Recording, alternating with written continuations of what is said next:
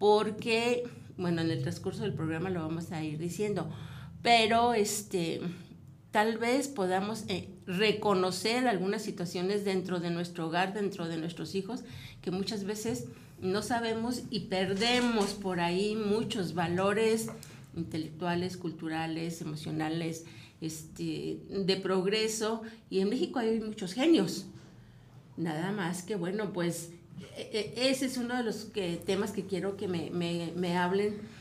Y, bueno, primeramente recuerden que siempre empezamos con una nota de naturismo y solamente rapidito para que no este, eh, para que no sea tiempo de hablar mucho. Eh, nada más recuerden que hay que tomar agua por las mañanas, un agua tibiecita, le pueden aplicar un medio jugo de limón y por 21 días una pizquita de bicarbonato. ¿Esto por qué? Porque quita la acidez del cuerpo. Cuando un cuerpo es ácido, hay enfermedad. Cuando un cuerpo está más equilibrado hacia la alcalinidad, bueno, disminuyen las, las enfermedades. Entonces nada más recuerden su vaso de agua diario porque además, recuerden, ya lo hemos hablado, rompe el ayuno de todo una noche o de, desde la tarde, porque a veces nos cenamos para no engordar, como ustedes quieran. Pero un vasito de agua rompe el ayuno de una forma sensible, sencilla, bonita para el hígado, para nuestro aparato digestivo, para eh, em, que empiece poco a poco a caminar la máquina digestiva. Entonces, agua con limón y bicarbonato, no se les olvide y van a ver cómo van a tener unos excelentes resultados el día con día. Y pues es un gusto para mí recibir a Miss Nancy. Ah, muchas gracias. Este, buenos días. Buenos días. Miss Nancy nos va a hablar del coeficiente intelectual activo. Yo lo tenía como alto, pero bueno, Sí, ajá. Sí, sí, es coeficiente intelectual activo y aquí estamos a sus órdenes. Y también tenemos a la maestra Miriam Herrera y participa en este centro como maestra, pero también nos va a dar su punto de vista como mamá, cómo hay que tratar a, un hijo con coeficiente intelectual superdotado. Muchas gracias por la invitación. Bienvenidas las dos. Gracias. Eh, ¿Qué es tener un coeficiente intelectual alto? Bueno, a partir de 130 de IQ se considera como una persona con actitudes sobresalientes. En sí a lo que hacemos es una valoración eh, para saber quién tiene un IQ alto y luego entonces pues aprovechar sus fortalezas y sus áreas de oportunidad, ayudarlos. ¿Cómo se hace una valoración? Tenemos una gráfica ahí de, de algunos Mm, de los niveles del, de que, del que me estás hablando ahorita, que me fuiste muy rapidísimo hasta la ah. tabla de, ¿no? el orden que eh, no importa, aquí nos vamos adaptando. Entonces, este, ¿cómo yo llego a catalogar, identificar, dónde pongo a una persona de un IQ? Con un IQ sobresaliente. Bueno, si hablamos en el caso de, de niños, que es en lo que nosotros pues, nos especializamos, de pronto no, no, nos damos cuenta porque, ni más las personas que tienen hijos primerizos, las primeras, las mamás que son primerizas, pues no te das cuenta porque de alguna forma estás estimulando y cuando ya los maestros hacen esa detección, el pediatra o tú dices como que este pequeñito tiene no tiene por ahí una ardilla, sino que tiene dos y van muy muy rápido, es entonces cuando empiezas a ver que hace cosas diferentes al, al promedio. Eh, hay, una, hay diferentes formas de, de evaluar eh, cuando una personita es de altas capacidades. Nosotros en CIA eh, preferimos una, una, valoración que es de Wechsler. Para los niños que tienen a partir de 3 años se llama WIPSI y para los niños que tienen de 6 años en adelante, 7, es WISC. En lo personal, recomiendo que se aplique, por ejemplo, esta valoración a partir de los tres años, ocho meses, porque hay una eh, madurez del sistema central nervioso considerable y nosotros hemos visto como un niño de tres años cumpliditos responde diferente a un niño que ya tiene tres años, seis meses. Es tan importante e, esa, esa diferencia de edad que en realidad es muy poquita. Y, entonces... Es considerable. Es considerable. De hecho, la gráfica que traje de... ¿Sobre altas capacidades? ¿De Wechsler? Ah, Wechsler. ok. Ajá. Este, bueno, es precisamente eso. Fue la, que, eso. fue la que traje como para que nos fueras explicando cómo, por qué, qué coeficiente es bajo. Eh, bueno, esa es otra. Luego me la pasas, don Fer. Pásame la, la de... La de las de- porque nos adelantamos tantito, entonces ahora van al revés las fotos. Yo quisiera preguntarle a Miriam, este, ¿cómo fue como mamá descubrir que tu hijo, o sea, ahorita se está hablando de que hay un test, de que hay que hacerlos a, edades adecuadas, pero, o sea, ¿cómo un papá, como muchos que nos están escuchando, empiezan a, a detectar ciertas cosas, ¿no? O sea, no quiero que nos hables desde la experiencia científica, científica perdón, sino desde la experiencia o desde el punto de vista de mamá. Entonces, no sé si nos puedas explicar un poquito cómo fue detectar esas, esos pequeños indicadores, porque seguro hay muchos niños o muchos papás que, que no lo saben y nada más dicen, este niño es inquieto o este niño es tremendo o este, es disperso, etcétera, ¿no? Entonces, si nos puedes enriquecer, sería muy bueno. Como bien usted lo, lo comenta, son, son pequeños indicadores, son sutilezas que, que vas notando en su, mm, sobre todo en su desarrollo. Ajá. Son, eh, son niños con memoria generalmente visoespacial muy, muy avanzada, eh, son capaces de, de darte detalles eh, muy, muy específicos de una imagen que vieron hace mucho tiempo, meses incluso, y o de, de observar detalles en el entorno que, que otras personas pueden pasar por alto o que precisamente no, no ponen tanta atención. Ellos eh, son capaces de, de dar detalles muy específicos de una imagen o de un evento. Es por decir, un niño va en su coche y ya pasó por aquí y vio que aquí hay una escuela, ¿no? Sí, Y la siguiente vez que pasa dice, ah, este es el tecnológico de no sé qué, y al lado está mi primaria. O sea, ¿son esos detalles a los que te refieres? Sí, y del mismo modo el, el aprendizaje rápido, tanto del, del lenguaje como de, de la lectoescritura, por ejemplo, o de es la capacidad de memorizar datos como nombres de países, no sé, o, o nombres eh, eh, de alguna planta o de algún animal, dinosaurios, qué sé yo, ¿no? O sea, son, son eh, niños con, con aprendizaje muy temprano Muy veloz. muy veloz. Y a la vez también pueden tener eh, sobreexcitabilidad en otros, en otros sentidos, por ejemplo, psicomotriz, ¿no? Son niños que duermen muy poco y tienen una capacidad de, de trabajo muy, muy grande, pueden estar concentrados en una actividad que les, que les llama la atención o que, o que les interesa mucho, pueden estar concentrados por horas, salvo que un, un niño que no tiene esa, esa capacidad, pues puede aburrirse. A los ocho minutos, Sí, ¿no? claro. O sea, claro. Oye, Miriam, tiempo. pero por ejemplo aquí tenemos que empezar a hacer alguna divergencia de, dices, puedes estar concentrado mucho tiempo en una actividad, pero es muy diferente a ser autista.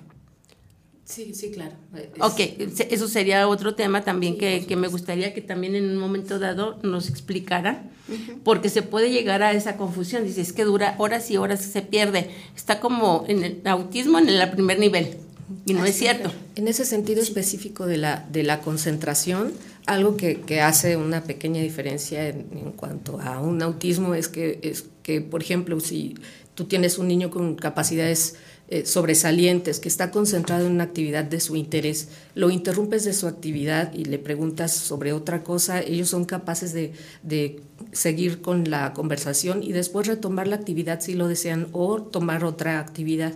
A diferencia de un niño, por ejemplo, con trastorno del espectro autista, cuando están concentrados en una actividad, si tú los interrumpes, tienen forzosamente que continuar con, con ese patrón de conducta hasta terminar. O con no su- te hacen caso. Puedes, puede ser que te hagan O te caso, pero que no- violentan, o que se no te violentan, Eso depende del, del del grado de, del grado. ujú, del grado. de que estén Eh, afectados. Entonces, eso, eso sí es sumamente importante porque yo, nosotros ahora tenemos la creencia, es que es un niño hiperactivo y ya me tiene hasta acá, es un niño con deficiencia de atención. Entonces, todas esos, esas palabras y todas esas situaciones, yo quiero que me las aclaren perfectamente, por favor, para que ya las mamás y los papás no digamos, es que es un niño hiperactivo, es un niño con deficiencia. Ajá. Entonces, eh, más bien quiero que me digan cómo poderlos orientar a los papás para que puedan orientar a sus hijos. Sí, Fue la pregunta también, o sea, como subsecuente de lo que estaba diciendo Es Sergio. yo, por ejemplo, yo trabajo en una, en área un poquito diferente y en México solo el 6% de la, de, la, de la población que nace recibe estimulación temprana. Y mucho de ese 6% es gente que tiene alguna discapacidad. Entonces me imagino que este tema que todavía es un poquito más selecto, ha de estar reducidísimo la detección a tiempo y lo más fácil es decir, este chamaco no se está en paz, este chamaco no se porta bien. Y muchas veces son niños que, que ya entendieron lo que había que hacer en la clase y ya están volando, ¿no? O sea, ya eso está como bajo para su nivel. Yo he visto, por ejemplo, en otros países hay clases normales y luego hay clases de nivel avanzado dentro de la primaria o del colegio. Desafortunadamente, pues en México todavía no lo no llegamos a ese nivel, pero sí es importante que, que nos ayuden a, o a la gente que nos está escuchando a detectar esto, ¿no? O sea, de eso se trata eh, esta situación o esta dinámica. Entonces, sí, claro. Hay un perfil este, que podemos no, no generalizar, pero sí podemos hablar como de un perfil de niños con altas capacidades, de niños con altas capacidades y eh, doble excepcionalidad que les llaman y que ahí va un poquito de la mano eh, el Asperger, que es como la antesala del autismo, hay Asperger muy, muy ligerito que generalmente detona en un, en un IQ muy sobresaliente. También hay niños que tienen altas capacidades y luego de pronto dicen, es que tiene TDA, dislexia, o sea, también se le llama doble excepcionalidad. Dinos qué es TDA. TDA, eh, déficit de atención. Es que, es que nosotros lo podemos entender, pero las personas que claro. nos están escuchando, claro. que vean exactamente este, qué es lo que está recibiendo en sus oídos para que pueda ayudar sí. a los demás. El TDA ahorita está como muy de moda, por así decirlo, eh, por, por, desgracia, porque apenas ven un pequeñito que es demasiado inquieto, que termina pronto sus actividades y luego ya empieza a platicar, que le importa muy poco como la estructura del escribir. Ellos todos los niños con altas capacidades piensan muy rápido, piensan más rápido incluso de lo que pueden hablar, a veces se atropellan cuando hablan. O escribir, es muy común que encontremos a niños con escritura patas de araña. Y a veces no nos dejan hablar. Sí, también. y dentro de estas características, el niño, yo les voy a contar así rápidamente como unas, el perfil, ¿no? Generalmente les gusta practicar con personas más grandes que ellos. Eh, no encuentran como con quién compartir sus mismos gustos porque tienen gustos muy selectos. En el caso de, por ejemplo, de Miranda, que es hija de Miriam, toca el cello y toca el cello desde hace cuánto, Miranda, Miriam. Desde los tres años. Desde los tres años. En, en CIA tenemos pequeñitos que, que hablan diferentes idiomas que se les facilita. Es por, por esa calidad de superdotados intelectuales. Uh -huh. eh, no es porque el papá, la mamá los esté diciendo, no, desde el año vas a empezar a tocar cello y no sé qué. No es por... No, no. Los niños son muy auténticos. El niño es el público más selecto y la, las personas que si no les gusta algo te dicen no quiero, no quiero y no voy. Y que tú lleves a, perdón por hablarte de tu no, que tú lleves a... Ahorita saliendo nos vemos. que tú lleves a un niño a clases de cello, por ejemplo, a clases de mandarín, sin que a él le guste, dos, tres clases aguantará. ¿No? En realidad son niños que tienen esa, esa necesidad, como decir, mamá, yo quiero ir al fútbol, bueno, hay niños que dicen, es que yo necesito que me consigas alguien que sea imparcial para que me hable de política, por ejemplo. Son los niños también que cambian mucho de actividad pronto. Lo que pasa es esto, ellos de pronto ven una actividad y dicen yo lo puedo hacer, y claro que lo pueden hacer, sí. ¿no? Entonces a la hora de que, de que empiezan a, a, a realizar la actividad, como todo, hay actividades que requieren práctica y no les encanta estar practicando. Son niños que entre más rápido les des la información, ellos la procesan y lo que sigue, lo que sigue. Es por ello que en las escuelas de pronto dicen, es que ya no lo ya no le doy no le doy este guante porque estamos sumando, quiere más y ya yo necesito que practique las sumas, pero el niño dice, "Yo ya lo entendí. Si hay sumas hay algo más."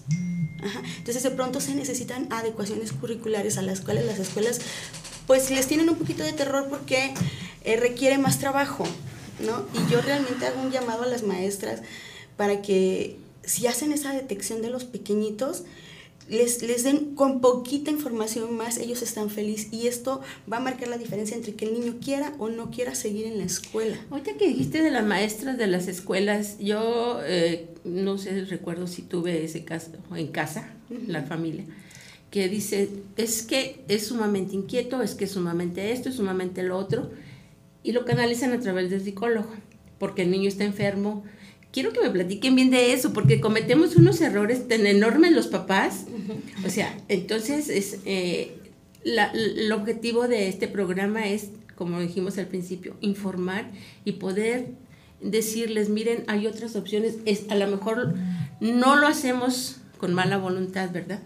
Sino porque no tenemos información. Entonces, Miss Nancy, Miriam, infórmenos, por favor. Sí, eh, desgraciadamente nosotros ahorita vivimos en un momento que todo es así súper apresurado. Nosotros mismos estamos en el corre y a veces, por ejemplo, recogemos al pequeño de la escuela, lo subimos al coche y esto es un ejemplo que yo siempre doy, pero es como lo más fácil y de pronto los papás dicen, ay, sí, yo así, así estoy, ¿no? Eh, subimos al pequeño al coche y en lugar de que vayamos a la casa a comer, que él ya tiene hambre, lo llevamos con la amiga por el traje, no sé, el disfraz que vamos a ocupar y el niño empieza inquieto y dicen, ya no lo soporto. Y las mismas amigas dicen, amiga, te recomiendo un super psicólogo y también que lo mediques y no es eso. No es por ahí el asunto. No es por ahí. A los niños necesitan anticipación. Necesitan que, que nosotros como adultos a cargo, y digo adultos a cargo porque me refiero a los maestros y me refiero a los abuelos, me refiero a, a los papás, nos anticipemos. Yo siempre les comento, recuerdo que antes cuando yo era pequeña, mis papás me decían, vamos a ir a la casa de la abuela, no traigo dinero, no te quedas a dormir ahí, no me pidas permiso para esto. Y tú ya sabías. No llores, no hagas berrinche. Y si no en la casa nos vemos, y no sabías qué significaba, porque dices, no, no, no me la quiero ver en la casa, ¿no? Y ahorita no, recogemos al chamaco, lo subimos, y el niño está así de, ¿qué? ¿A dónde? Suelto. Sí y con esa inseguridad. Sin, sin ninguna información. Claro, eso, son, eso es en cuestión a todos los niños en general. Si nos vamos a los niños con altas capacidades, por ejemplo, ellos tienen muchas preguntas. ¿Pero por qué? ¿A dónde? ¿Por qué no vamos a comer hoy aquí? ¿Por qué no vamos a comer con papá? ¿Pero y por qué con la amiga? ¿Y cuánto tiempo? Y las mamás están ya. Ya. No preguntas. Hay que educar a los papás. Siempre. Sí, nosotros nos tenemos que preparar. Ahí, eh, eh, ¿Tú tienes algún curso de esos? ¿Alguna...? Sí, sí. Algún, algo así de que nos que vayamos a aprender. Bueno, yo ya, yo ya lo que lo hice, lo hice. Este, pero a los que nos están escuchando. Pero vas a ser abuela, entonces este, sí, tiene que aprender. Dios, primero Dios y Dios quiera.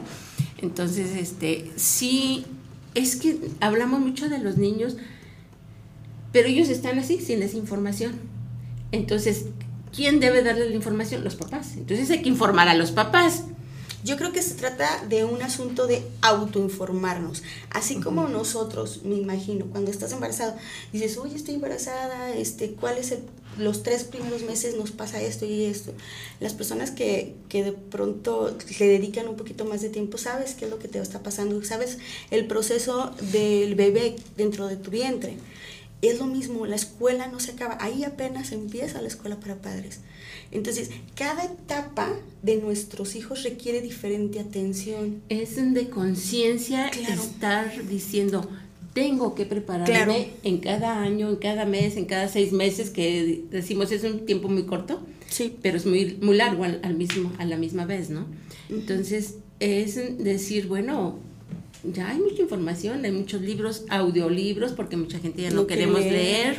Esa es otra de las situaciones, pero escuchar, a la hora que vas en el camión, a la hora que vas en el carro, y date media hora, escuchar en tu casa, aprender, ¿por qué? Porque es un beneficio, es una inversión claro. de tiempo, de amor, porque eso es una explicación de amor hacia los hijos, ¿no? O sea, yo me preparo para poderte servir, para poder inducirte a que seas un mejor ser humano. Claro, exponenciarlo, ¿no? Sí. A exponenciarlo y no ser, un, no ser como un freno para ellos. En el caso, por ejemplo, de, de los niños con altas capacidades, que es en lo que nos, nos, deberíamos enfocar, nos vamos a enfocar, es que si de por sí no estamos tan preparados para recibir a un bebé, ¿no? El que nos prepara es el bebé. El bebé de pronto nos dice qué tan caliente la leche, cada cuánto hay que darle comer. Qué tema tan interesante. Dice, prepararnos para recibir un bebé. Sí. Desde aquí el bebé ya está escuchando, desde aquí el bebé ya está aprendiendo. ¿Qué tan importante? A ver, mira, que, tú que tienes un, una niña superdotada, ¿qué sentías, qué veías o qué hiciste? ¿Es hereditario? Me lo contestan también.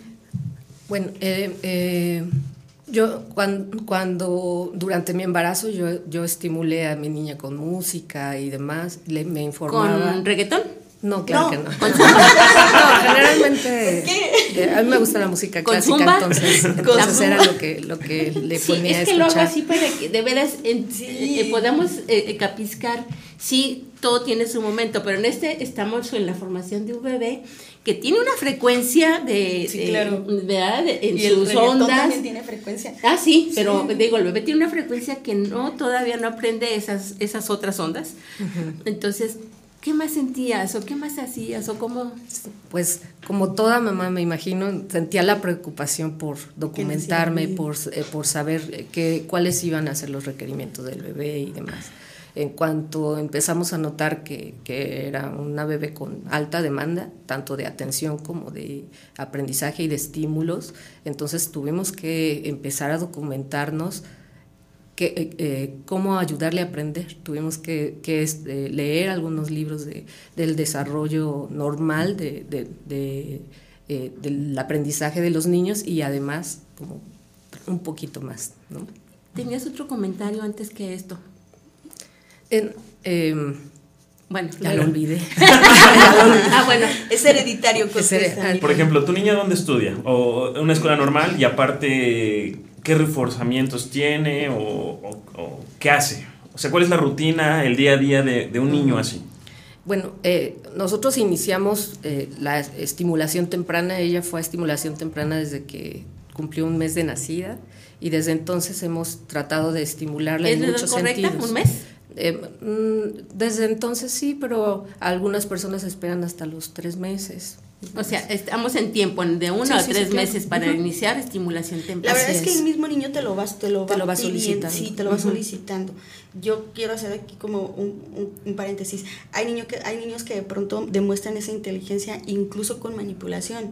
Entonces dices, oye, como que este niño, yo no entiendo si tiene altas capacidades, pero mira, eh, manipula la situación. Entonces cada niño es, es diferente. Ahorita que preguntaba eh, Sergio sobre, mm, sobre las escuelas, en verdad yo siento que todas las escuelas de pronto nos quedan a deber en cuestión de, de lo que nosotros esperamos para nuestros hijos. No hay una escuela que nos dé al 100% eh, lo que nuestro hijo demanda y que todos los niños son diferentes. Pero también eso es lo rico de, de la educación, porque también eh, nos ayuda para que el niño pueda adquirir herramientas para, a pesar de que no está adquiriendo toda la información que necesite, él mismo busque. Busca. Y los papás entonces digan, bueno, esta escuela sí me encanta, le falla poquito esto, pero él me está pidiendo clases de chelo. Pues por la tarde le doy clases de chelo, ¿no? Clases de mandarín, pues clases de taekwondo, clases de música, ¿no? Tengo un, un sobrino nieto y yo le, le recomendé a los papás que buscaran una escuela porque yo veía en la criatura, tiene dos años y medio, dos Sí, años y ocho meses, no sé. Creo que es la edad en la que me dices que hay que estimularlos. Entonces le dice la abuela, apaga ese foco, entonces va y lo apago. Y yo lo, como que lo quise asustar y se regresa, ¿no?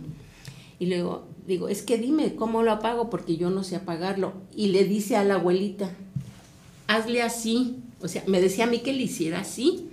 O sea, o sea, que yo fuera y le hiciera así al apagador. Apagador. Entonces dice así. Le dije, no, pero no se apagó y se, ta- se ataca de risa. Ajá. O sea, con una mentalidad, pero Sí. muy, muy alta. Y, y le, y le recomendé, mira, este niño tienes que empezar a buscar dónde. A mí, mi reducción de conocimientos de escuelas, a mí me dijo un Montessori o un, bueno, no, ella es eh, una escuela que está allá por los arcos. O sea, porque ellos, ellos sí van muy adelantados, van siguiendo el ritmo del, del niño. De ¿no? niño. Entonces, no sé si, si sea lo correcto o me equivoqué y podemos ahorita Hay- regularlo. Hay este Montessori, Waldorf, es Waldorf, hay diferentes estilos de educación que a algunos niños les, les sirve, a otros no. ¿Por qué? Porque también tiene que ver el carácter. ¿Estacía? Estacía. Sí, es un centro de aprendizaje para niños con altas capacidades que da clases extracurriculares por la tarde. O sea, tienen una escuela normal. En la mañana, mañana. ellos pueden ir a cualquier colegio, incluso a una escuela pública, a, a un Montessori. El Montessori nos permite que ellos indaguen, exploren y puedan, mm, em, pues, ir a su ritmo. Ajá. más adelantados de lo que para que no se aburran. Claro, que- yo hay muchas cosas de la escuela Montessori que aplaudo, este, pero también es cierto que, que, que de pronto los, los, los, las escuelas no todas son como, este Montessori es para todos los niños con altas capacidades. No, mentira. No. No, hay escuelas que de pronto también están como, los controlan un poquito más y tal vez ese niño necesita un poquito más de encuadre y esa escuela le cayó como anillo al dedo, ¿no? Entonces la escue- el niño es quien te dice, esta escuela, ¿por qué? Porque soy feliz ahí. Ajá, porque me permiten, oye, Miss, quiero hablar de dinosaurios, pero es que estamos hablando de las letras. Sí, pero yo ya sé leer. Ah, pues mira, aquí está el libro. Lee, ¿no? Y entonces hay escuelas que te dicen, no, no, no, pero vamos a repetir el abecedario. Y el niño dice, ya no quiero ir. Yo les pregunto una cosa, si nosotros nos tuviéramos que levantar a las 6 de la mañana para ir a un lugar donde no tengo muchos amigos porque no me encanta el fútbol, por ejemplo, y los, la mayoría de mis compañeritos juegan fútbol, eh, no, me gusta mucho el ajedrez, o me gusta el cello, o me gusta el, este, no sé, otro instrumento diferente. La flauta. La Para que no flauta te compliques. ¿no? Por ejemplo. No te compliques. O te voy a llevar así a. ¿eh? Sí, ya sé, vamos. Y de pronto, a las 6 de la mañana, yo ya sé leer y mis compañeros y la Miss está, a ver, a ver, si- pues, ¿quién se va a querer levantar a las 6 de la mañana para ir a repetir lo mismo? En un ambiente donde no me siento, no, no, no me siento incluido. ¿no? Es que yo, yo tuve un, uno de mis hijos en Montessori y, y, y en y este cómo se dice y, y muy adelantado se va o sea son libritos unidades. Terminas la unidad y pues yo quiero la que sigue. Entonces llevan a un ritmo muy muy acelerado. Qué sucede con los niños hay algún em, cuando los frenas en su aprendizaje se puede eh, opacar el, el coeficiente, se puede disminuir, bueno, no disminuir, pero no... eh, No se potencializa. ajá, no potencializar. Es decir, el, el coeficiente permanece eh, intacto y puede seguir a- avanzando en el transcurso de los años. Sin embargo, un talento que no se refuerce, que no se ejerce, se va perdiendo. Se pierde, Se ¿verdad? pierde la habilidad, sí, claro. Se pierde. y también pueden adquirir este otros gustos. Por ejemplo, me gusta mucho el ajedrez, en mi casa no me, no me ayuda, no me lleva, no me enseña. Llega algún compañerito y me dice, oye, ¿ya viste el nuevo video, videojuego? Y, entonces toda la atención y la capacidad intelectual la aplico a este videojuego, entonces ahí tenemos a los chamacos en la tablet. eh, metidos en videojuegos, frustrados, ¿por qué? Porque el videojuego también eso hace, ¿no? Te lleva a que de pronto obtengas algunos premios, luego te lleva a, A otro nivel, a otro otro nivel, nivel, otro ajá. nivel. Y entonces ahí tiene nuestra atención y lo que comentaba Miriam al principio, son niños muy selectos. Cuando algo les interesa, no los mueves de ahí. Pero también cuando no les importa algo, dicen, no, no quiero. Y no haces que la información entre por ningún medio. Dicen, sí, ya lo sé, sí, ya me lo dijiste. Nosotros necesitamos en la niñez fomentar eh, el estar estimulando, estar acompañando, el ser guía de nuestro hijo, de nuestro alumno. Porque si no lo hacemos nosotros, él encontrará quien lo, quien lo guíe. ¿Qué pasa y ahora? mal, guiado. Y ¿Qué puede ser mal guiado. guiado, así es. ¿Qué pasa ahora? Porque bueno, somos la generación de lo inmediato, ¿no? Claro, De estate en paz. ya. ¿Qué? ¿Qué nos recomiendan? O sea, bueno, yo lo veo muy mal el, el de, toma, aquí está El la celular. página de videos, aquí están los videojuegos, aquí está eh, tu niñera. Ah, pues este, este niño que te comentaba ahorita, Hábil. pero con una facilidad, Sí, claro, eso pasa. ¿Qué sucede? ¿Qué pasa? ¿Qué hacemos? Aquí- Hay hasta una tablita ahí que te dice, a partir de, tre- de- de tal edad no se le permite la tele, a partir de tal edad no se le permite eh, la- el internet, a, pa- a partir de los 13 años, antes de los 13 años no se le da un, un, tel- un teléfono o una Estaba escuchando que en Francia, en la secundaria, hasta a nivel de secundaria, o el equivalente a lo que sería en México secundaria, prohibieron el uso de, de todo este tipo de dispositivos en el uso diario. En, no pueden, o sea, está prohibido. ¿Por qué? Porque la capacidad intelectual se ve, se ve frenada si les das todo hecho. Y nosotros necesitamos potencializar ese ingenio y necesitamos potencializar la imaginación, la creatividad, la imaginación, el poder de análisis. Am, yo les quiero de observación, de observación, Miss claro, Nancy, porque, claro. oye, qué bonito el sol, la luna, las estrellas. Sí, O y sea, eso les da a crear. pero- No, pero eso sí les da a crear. Yo les comentaba hace poco tuve eh, una una plática en la UAC, nos hicieron el favor de, de invitarnos también a Miss Miri y yo les comentaba el pensamiento crítico, el, pensamiento analógico, todo esto se forma en la niñez. Si no lo formamos en la niñez, encontramos en la adolescencia chicos que siguen a otros chicos. Yo en sí, eh, dentro de las actividades que hay, fomento mucho que se les dé filosofía para niños, mindfulness, porque los haces pensar que para eso, eh, eso es lo que, lo que priva la, la tablet, ¿no? En el momento en el que te dices, me siento aburrido, piénsale, sé creativo, tienes una... El maestro me decía, a un niño no le des juguetes, dale eh, tres cositas y va a crear el juguete. Claro. Y va a crear el juego, y va a crear este, el ambiente, y va a crear su mundo, y va a estar volando con una nave de cartón, ¿no? Entonces... Sin embargo... ah, mm. bueno, sí. Termina es, luego sí. la pregunta. Esto puede ser también eh, eh, ver el otro lado de la moneda. Es papel de los, de los papás y de los educadores el dirigir el aprendizaje de, de, los niños. Por ejemplo, estamos en una era donde la tecnología es imperante. Entonces, existen plataformas eh, adecuadas que nos pueden servir para que los niños, para apoyar el aprendizaje y el conocimiento de los niños. Por ejemplo, eh, poner videos en otros idiomas, buscar canales específicos de, aprendizaje científico o, eh, plataformas ya, que ya están establecidas para fomentar su aprendizaje. Si ellos tienen un interés determinado, por ejemplo, buscar ahora sí, us, utilizar la, la, computadora o las tablets eh, de en manera beneficio. adecuada, en beneficio de su aprendizaje. Ahí puedes reservar determinado tiempo de, del día, a lo mejor unos 10 minutos, 5, nada más para que se acerquen a la tecnología, que sepan utilizarla bien, pero que no sea un, un matatiempo. ¿no? Claro. Eso, un bueno, matatiempo. La pregunta que sí, matatiempo que ya no regresa y que ya perdieron claro. y que disminuyeron los talentos y que, bueno, muchas cosas. Quien quiera de ustedes dice, lo dijiste tú, niños que siguen a niños. Entonces, estos niños con muchos superdotados y todo, y que siguen a niños que no son tan superdotados, ¿qué sucede? Que son mal guiados. ¿Que son qué? Mal guiados. Ajá, mal guiados. o bueno, que, o, no, o que no, aprenden sí, conductas sí está, está bien. Entonces, es muy interesante la pregunta. Mal guiados. Entonces, ¿por qué dejar en manos de, de, terceros la educación de mis hijos, que yo los puedo guiar bien, puedo preguntar, puedo ser autosuficiente, puedo este, autoeducarme a sí mismo para yo poderlos educar? ¿Por qué dejarlos?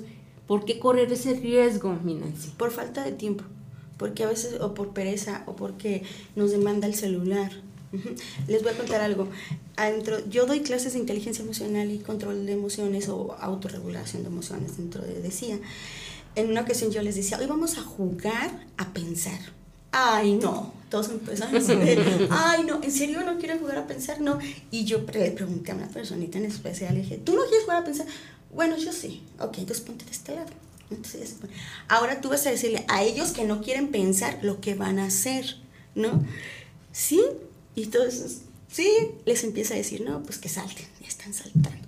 No falta el que dijo, no, yo también quiero pensar. Ok, pues pásese para que se pase. Y llega el punto en el que los que querían jugar a pensar y a dar órdenes, empieza a multiplicarse y los de acá se quedan. ¿Por qué? Porque ya les estaban diciendo qué hacer y llega un momento en el que háganle como perros. Y ellos mismos y, y empiezan wow, wow, wow, y lo hacen.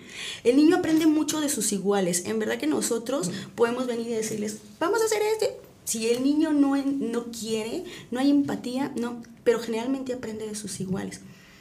De pronto nos encontramos con que este grupo que no quería pensar, este, pues ya le estaba haciendo como perro, ya estaba haciéndole como chango, ya se estaban aventando por todas las indicaciones de los de acá. De los pensantes. De los que, sí de querían los pensar. que querían pensar. Y luego dice, chupa en el piso. Sí, y es que eso pasa. Sí. Si nosotros le, no, no queremos pues poner a trabajar la ardilla, terminamos haciendo lo que otras personas sí quieren, ¿no?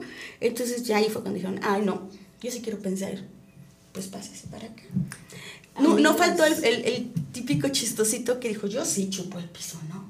Con toda la conciencia de que... Pero de ese, que eso también ya es una problemática diferente, ¿verdad? Ese niño entre rebeldía y otras y querer, cosas. Y querer causar Querer encajar. atención, querer encajar, Ajá. querer querer salir de Aunque bueno, sea yo mal, sí puedo. Aunque sea mal, pero Ajá, yo encajo. Claro. Y eso es lo que me llevó niños que siguen a niños. Entonces, mal guiados, buscan dónde encajar para poderse sentir este aceptados o... Yo me llevo con esta frase ahorita de quién quiere pensar, quién no quiere pensar. Quien quiere pensar manda, quien no quiere pensar obedece. y lo trasladamos a la vida 15, 20 años después.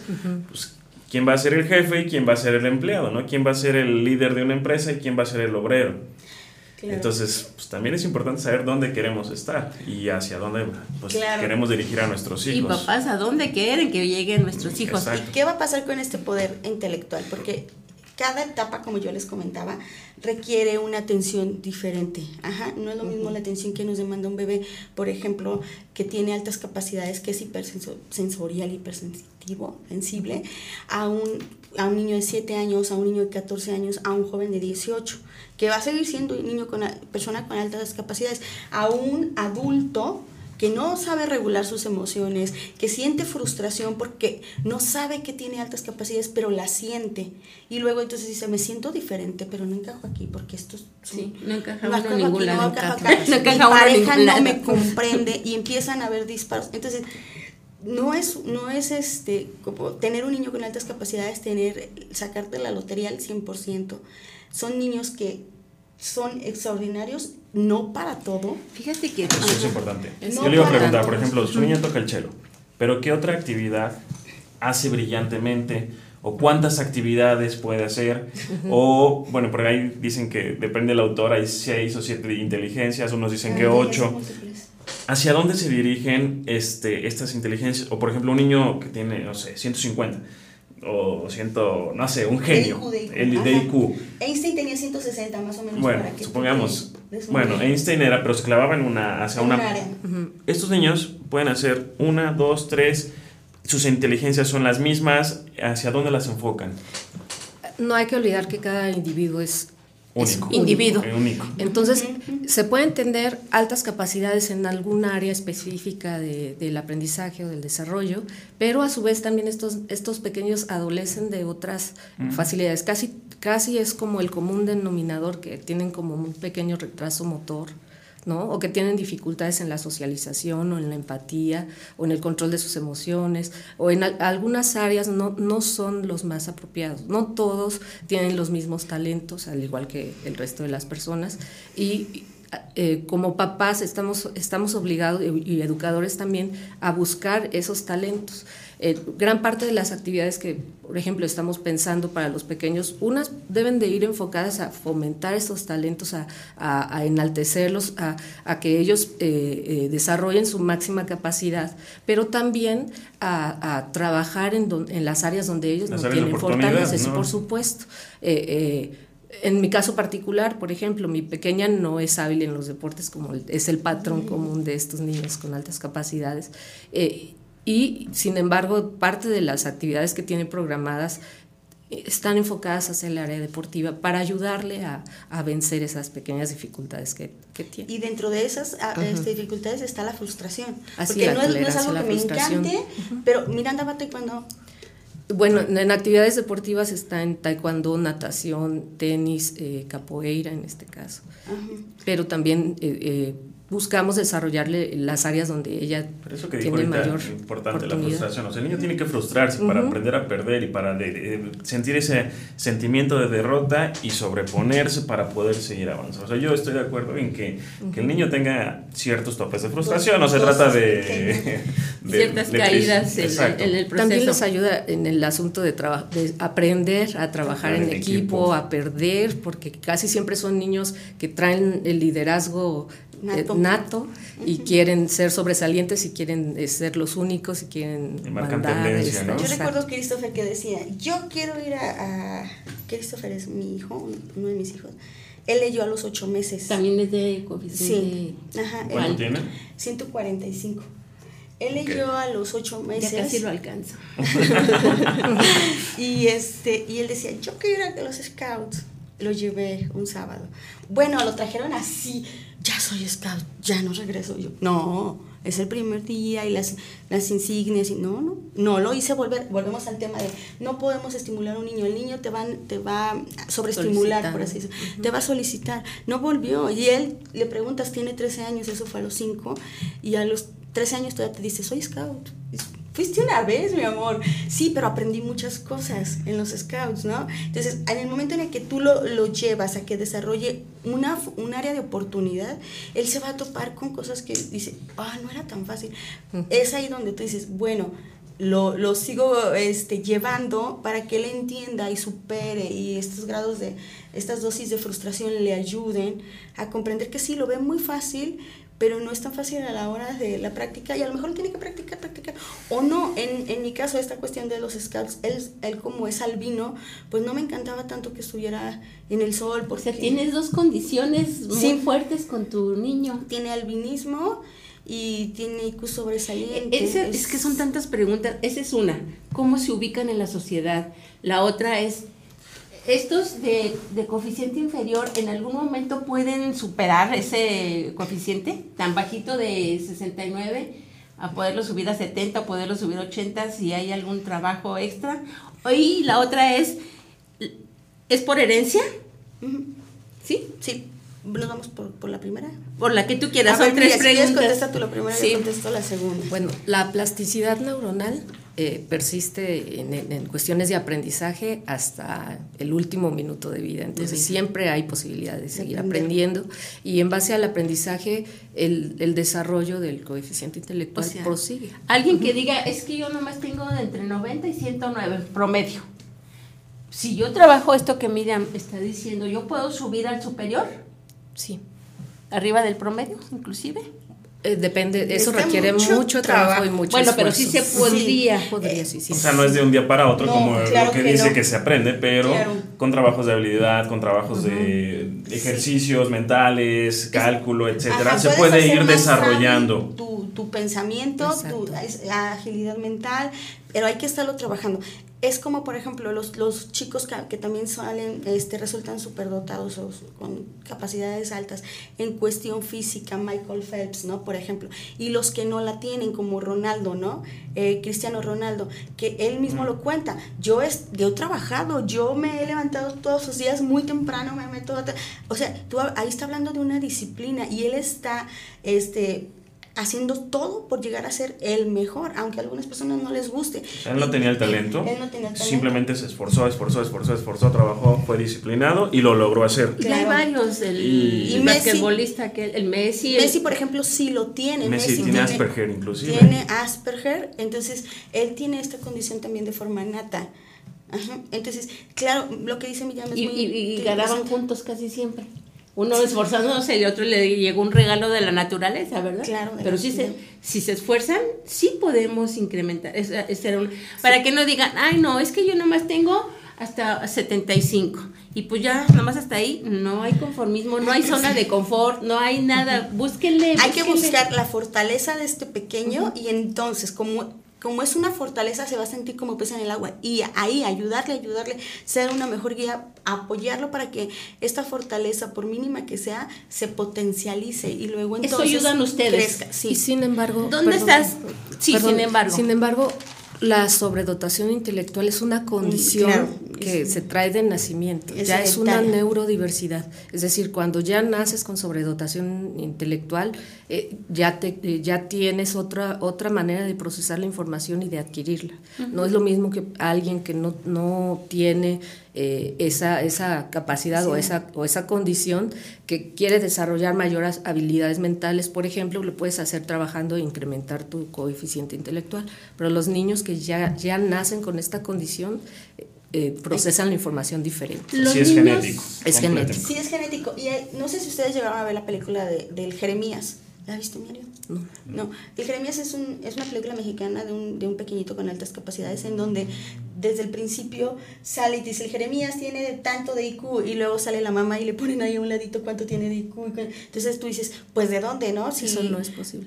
Ajá, si en su entorno no, este, ninguno era sobresaliente y él le salía con preguntas a los papás de, oye, pero el calentamiento global calmado, tenemos aire acondicionado, no pasa nada, tú no te preocupes por eso y él ¿no? Se frustraba. Claro, entonces esto es hereditario.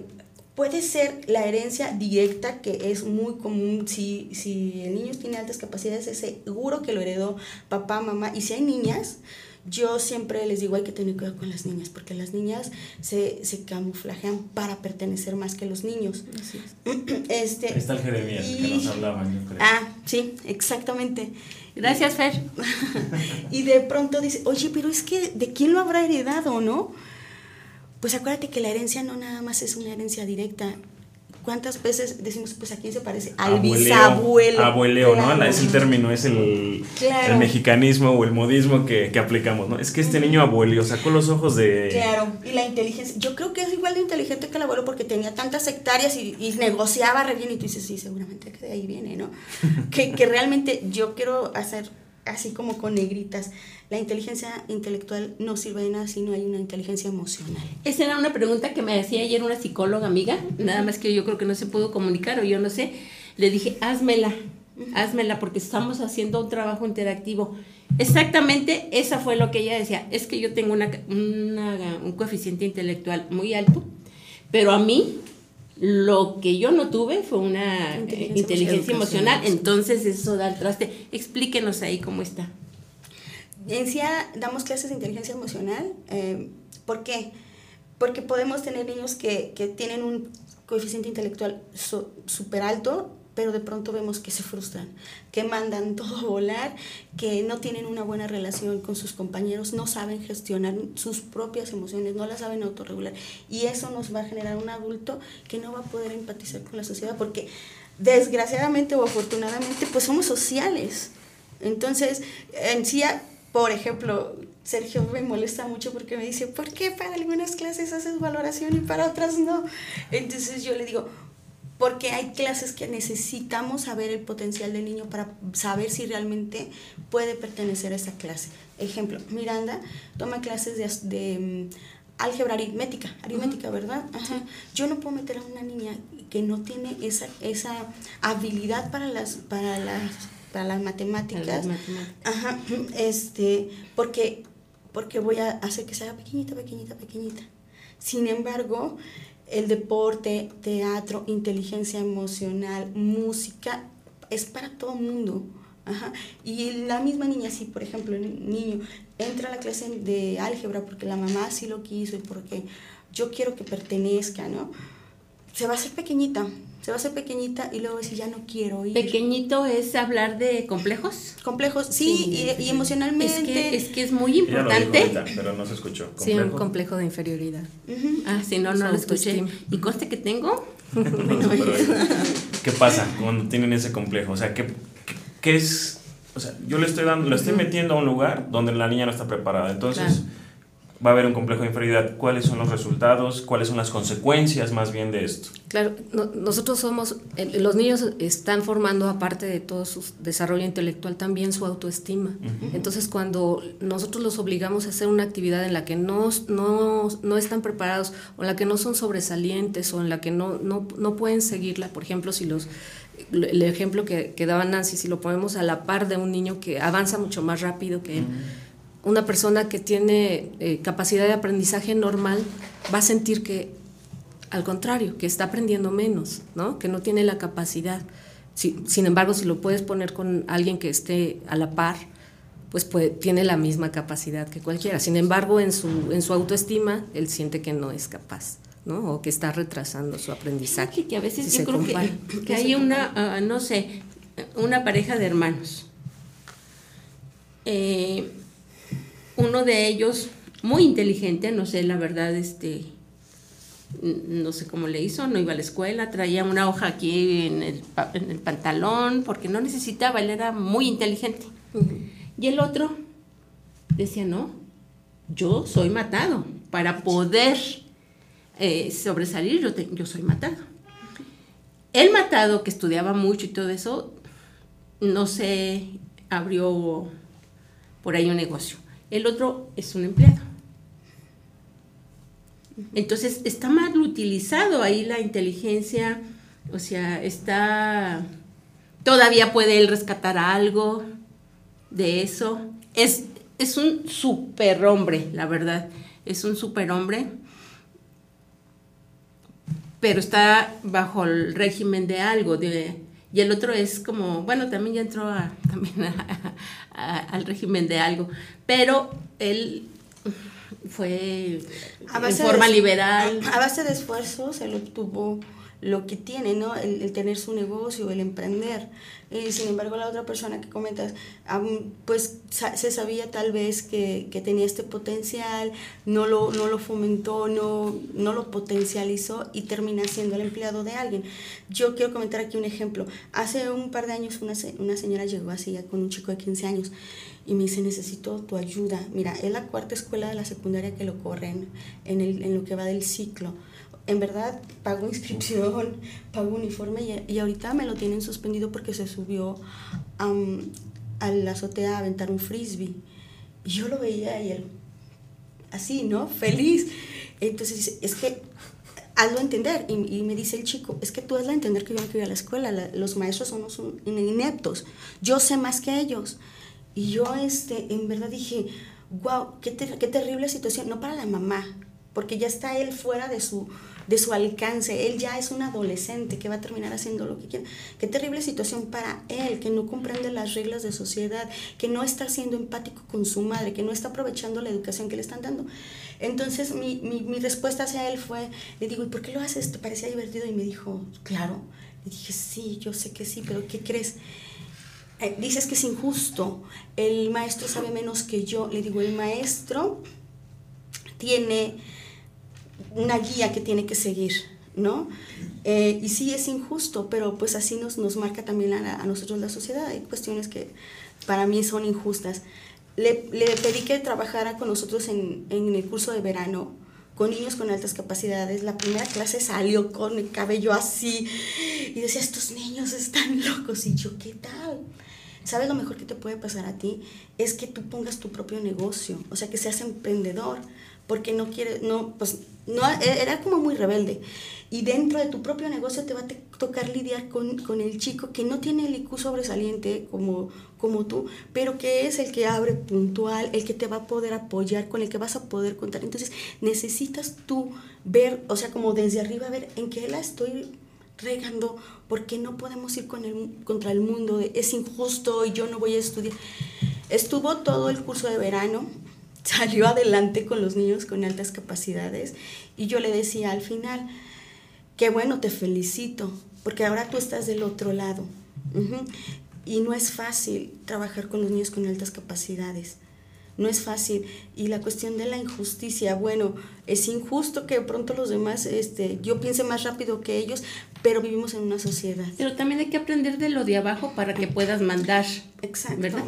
Miss Nancy una conclusión, un mensaje, un consejo, bueno, no somos para dar consejos, pero una idea que nos llegue, igual miran ahorita después, algo que nos llegue a, todos los que nos están escuchando. Mi, mi consejo, mi idea, es que, que, nos, que veamos a los niños las capacidades que tienen. Si nosotros no somos como los más adecuados para poder potencializar, acercarnos con las personas adecuadas y antes de canalizar un pequeño con un psicólogo, siéntense a platicar con ellos, empaticen con ellos, sean sus, sus maestros realmente, escúchenlos, sean sus papás, sus guías, más que decir, me molesta, lo voy a llevar con un psicólogo. Y otra cosa más importante es que, que como adultos a cargo estemos siempre conscientes de que ellos son unos niños por mucho que piensen o, te den respuesta como adultos, son unos niños. Y tienen necesidades de niños. De niños. Sí, eso. Miss Miriam. También eh, eh, que no todos los niños, bueno, los niños con altas capacidades tienen capacidades de aprendizaje muy altas, pero también su lado flaco siempre es el social. Y retomando el tema que, con el que estábamos, la, la sociedad, el convivir en sociedad en la vida adulta requiere ciertas habilidades que si estos niños, por muy eh, eh, inteligentes que sean, no tienen, los va a condenar a, a, determinados fracasos o a, a frustración. Entonces, nuestra deber como, como papás es fomentarles que ellos desarrollen también inteligencia emocional, que sean mejores seres sociales para que en el futuro ellos puedan ser adultos exitosos. Miss Nancy, 442 356-1676. Así es. es. ¿Ese es el de la escuela o es personal? Eh, lo que pasa es que es como nosotros lo trabajamos mismo. en la tarde, yo jalo las llamadas para mi celular personal, es ese, 44 23 56 16 76. ¿Y dónde está su escuela? Nosotros estamos ubicados en Balcones de Las Palmas, enfrente de, sobre el, sobre el Junípero, antes de llegar al Teletón, later- lateral del Junípero Serra. Em, ¿Qué más? Pues en Balcones de Las Palmas, números Sí. 300, número 300. Balcones. De Las Palmas, número 300, segundo piso. Ok, y voy a, eh, a repetir el teléfono. No sé si quieres dar otro, Miriam. O, o No, con este. sí. Bueno, el teléfono de CIA, Centro de In- Inteligencia Ac- Activo, es 442 356 1676. ¿Y ustedes darían información si le llaman? Sí, claro que sí.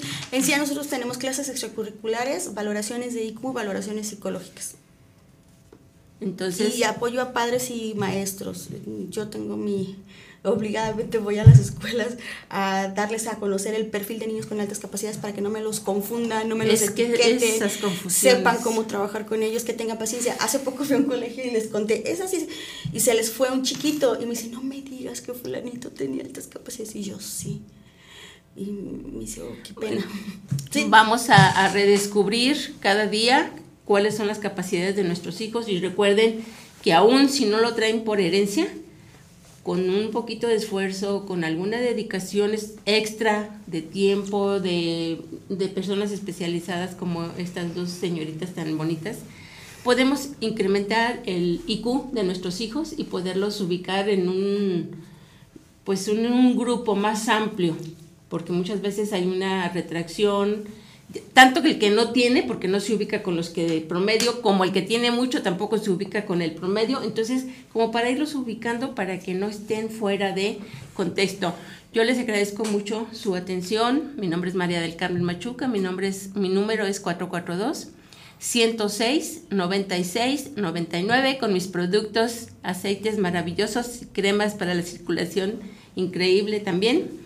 Y el próximo miércoles, bueno, tenemos otro tema. eh, todos los temas se relacionan, en la vida todo se relaciona, sea mental, espiritual, emocional, físico. Y la semana que entra tenemos a un arquitecto, Guillermo Núñez, que nos va a hablar de, del movimiento de renovación cristiana. Entonces hace unas oraciones preciosísimas, los esperamos, escúchenlo, vamos a hablar de, de cómo morir en vida a muchas situaciones que no son tan correctas para podernos desplazar dentro de la misma. Eh, que Dios los bendiga, muchas gracias y recuerden que hoy es un buen día para ser feliz. Hasta el próximo miércoles. Gracias. No, gracias a ustedes por invitarnos. Gracias, Sergio. Hasta Gracias a luego. ustedes.